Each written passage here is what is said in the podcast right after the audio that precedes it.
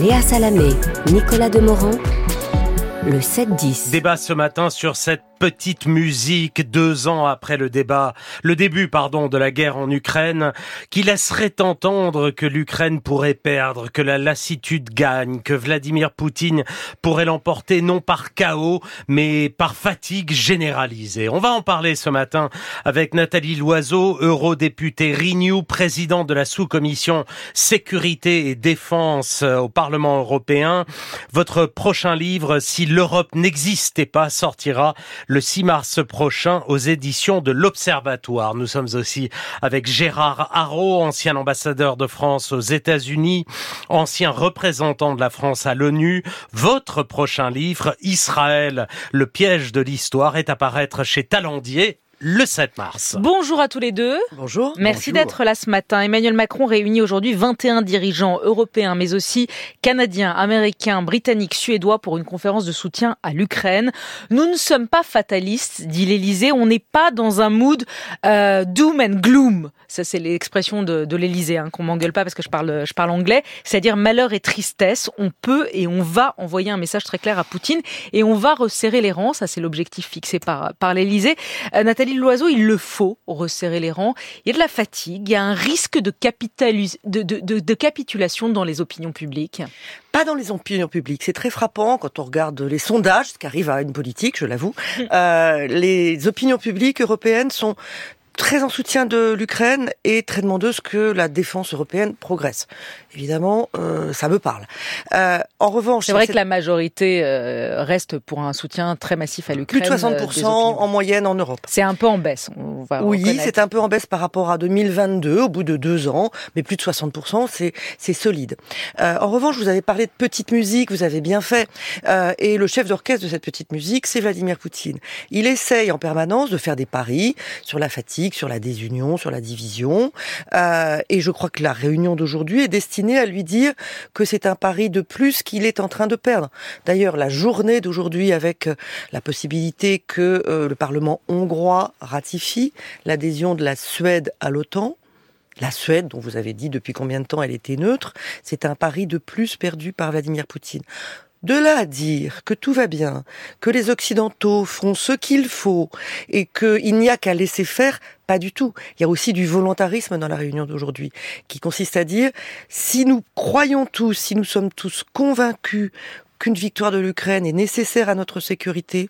Alors il faut faire plus, mieux et de manière plus coordonnée. Je crois que c'est ce que va essayer Emmanuel Macron aujourd'hui. Jean-Dominique Merchet écrivait dans l'opinion vendredi que l'idée que l'Ukraine est en train de perdre, que notre soutien vacille, cette petite musique donc était euh, de la propagande russe qui a toujours parié sur la mollesse euh, occidentale. Vous êtes d'accord avec ça, Gérard bah, pour qu'une propagande puisse avoir un écho, c'est qu'il faut quand même un minimum de réalité là derrière. Et donc, c'est vrai que sur le front, ça ne va pas très bien.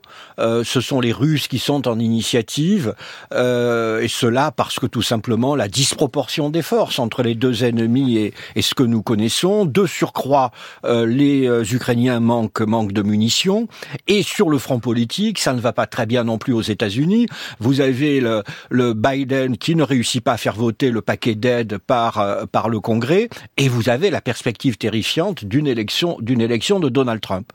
Donc moi la, la, réunion de Paris, je la verrai un petit peu aussi comme une sorte de de raidissement, voyez euh, européen, on l'a vu ces dernières ces dernières euh, semaines avec l'accord signé par l'Allemagne et l'Ukraine, la France et l'Ukraine, le Danemark qui, qui a décidé de céder toute son artillerie euh, toute son artillerie à l'Ukraine. C'est des messages autant de messages envoyés à Vladimir oui, je pense que, vous savez, euh, Poutine, euh, d'abord, Poutine ne négociera pas avant novembre, avant la euh, de vérifier l'élection américaine, parce que pour lui, Trump, c'est le jackpot.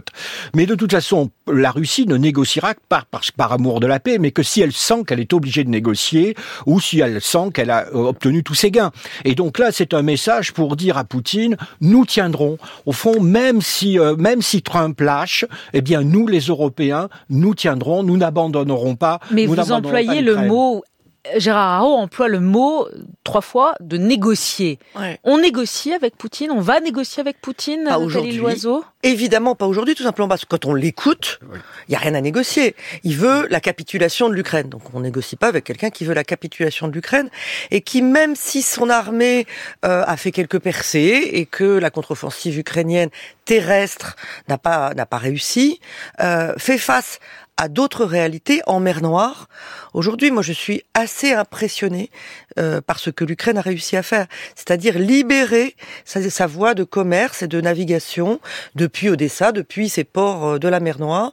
Il n'y a plus de présence de la marine russe qui a été globalement coulée par le fond ou qui maintenant se réfugie en mer d'Azov. Donc il n'y a pas que des défaites à, à Il n'y a pas que des défaites contrairement à ce ukrainiennes. que dit un peu Il y a, il y a cas- non, mais il y a aussi une situation qui est dure sur le terrain. Et Gérard Haro a raison de dire que l'approvisionnement en munitions a beaucoup ralenti.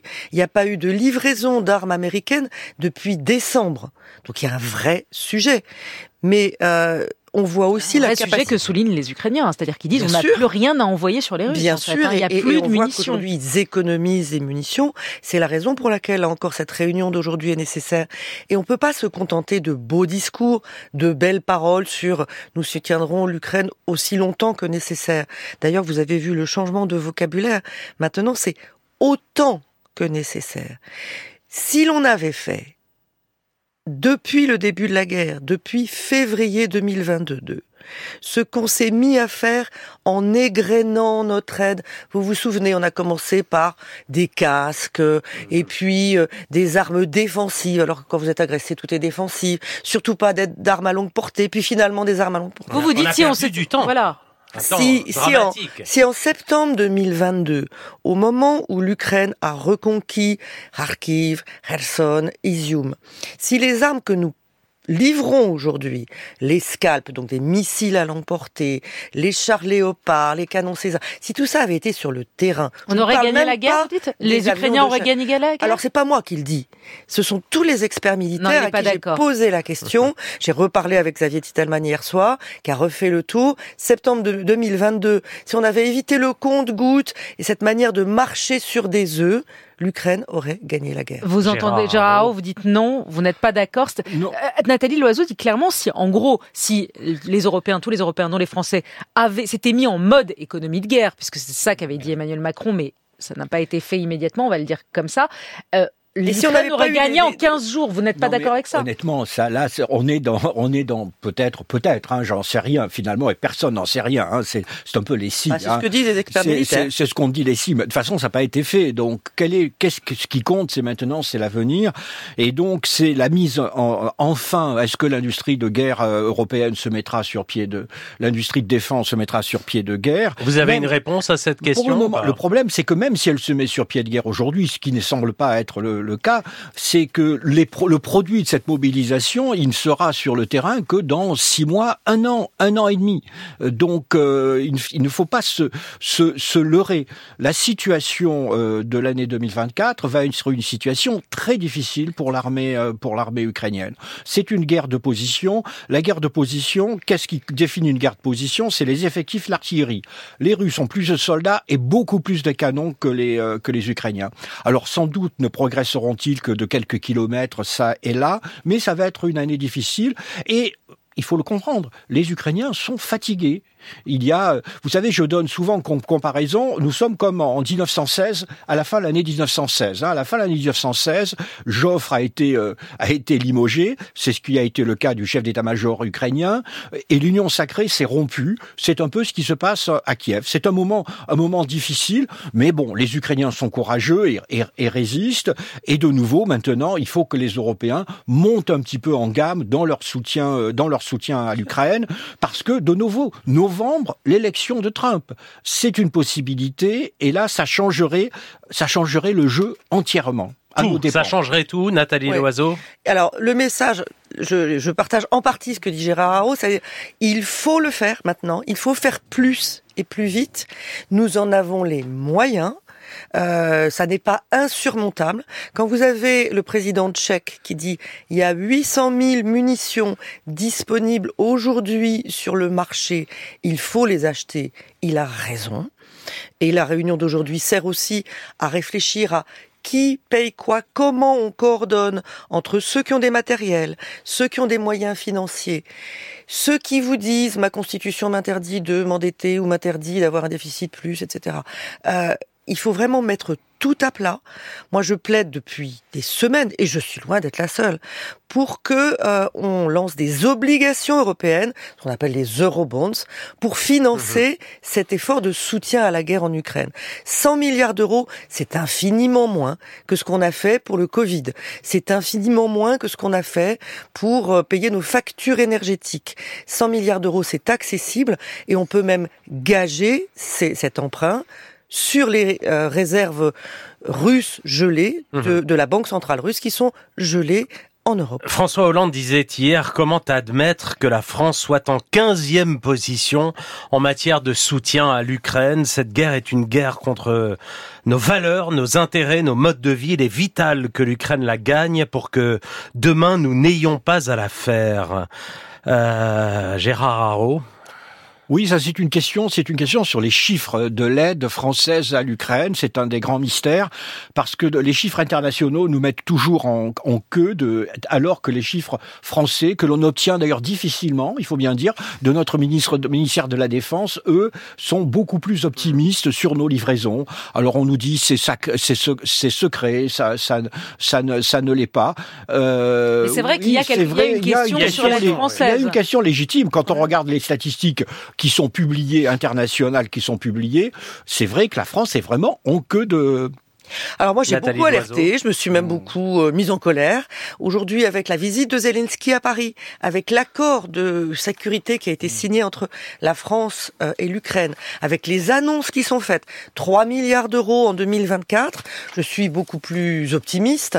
Euh, mais, maintenant, mais la France a... tardé, je, je, sais que vous êtes députée européenne euh, proche de la majorité, enfin de la majorité, proche, de, proche du, du, du pouvoir, mais est-ce que la France, est-ce que, est-ce que la France a tardé quand Olaf Scholz, quand le, quand le chancelier allemand, quand les, quand les Pays-Bas, le, les, les, présidents des Pays-Bas, des Suèdes, de la Suède, etc., disent la France est en queue de peloton, la France fait moins d'efforts que nous. C'est vrai ou c'est faux? Vous savez, ça, il n'y a rien qui rende plus service à Poutine que de commencer à se montrer du doigt les uns les autres en disant moi je suis euh, absolument angélique, mais mon voisin n'est pas terrible. Ce qu'il faut, c'est que tout le monde fasse plus. Il faut par exemple que l'Allemagne envoie les missiles Taurus, qui sont l'exact équivalent de ce que les Britanniques et les Français ont déjà envoyé et dont les Ukrainiens nous disent que ça fait la différence sur le, le terrain. Ce qui compte, c'est ce que nous disent les Ukrainiens.